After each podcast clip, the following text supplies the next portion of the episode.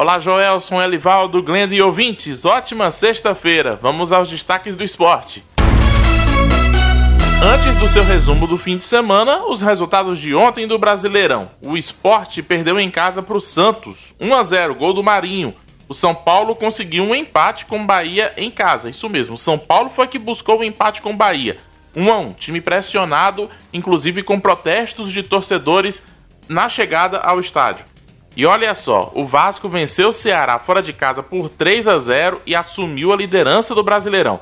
Vasco, Atlético Mineiro e Inter têm 9 pontos cada um. A diferença é que o Vasco leva melhor no saldo de gols e ainda tem um jogo a menos que os outros dois rivais.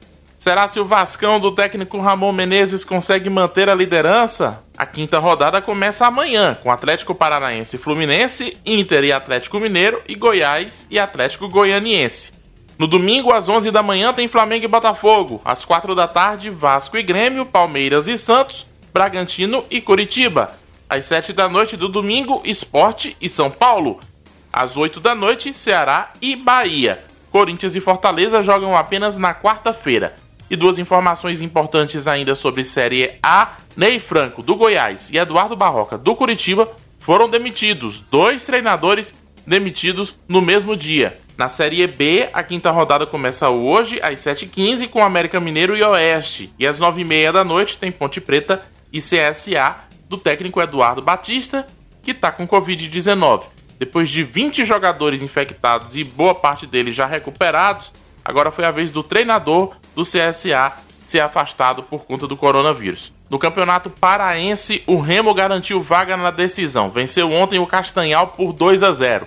Na semana que vem, em dois jogos, Paysandu e Remo vão decidir o título de 2020. E o campeão sergipano vai sair hoje, no jogo entre Confiança e Itabaiana. O Sergipe está liderando a fase final do Campeonato Sergipano, mas o Confiança, se vencer, leva a taça. E o fim de semana vai ser de muitos jogos no futebol europeu, começando hoje às 4 da tarde com a decisão da Liga Europa entre Sevilha e Inter de Milão. No domingo tem PSG e Bayern de Munique às 4 da tarde decidindo o título da Liga dos Campeões da Europa, mas da Liga dos Campeões masculina. Tem a Liga dos Campeões feminina também, com jogos hoje entre Glasgow City e Wolfsburg e Atlético de Madrid e Barcelona. Amanhã tem Arsenal e PSG e o Lyon enfrentando o Bayern de Munique. Tem jogadoras brasileiras também disputando as quartas de final da Liga dos Campeões da Europa de futebol feminino.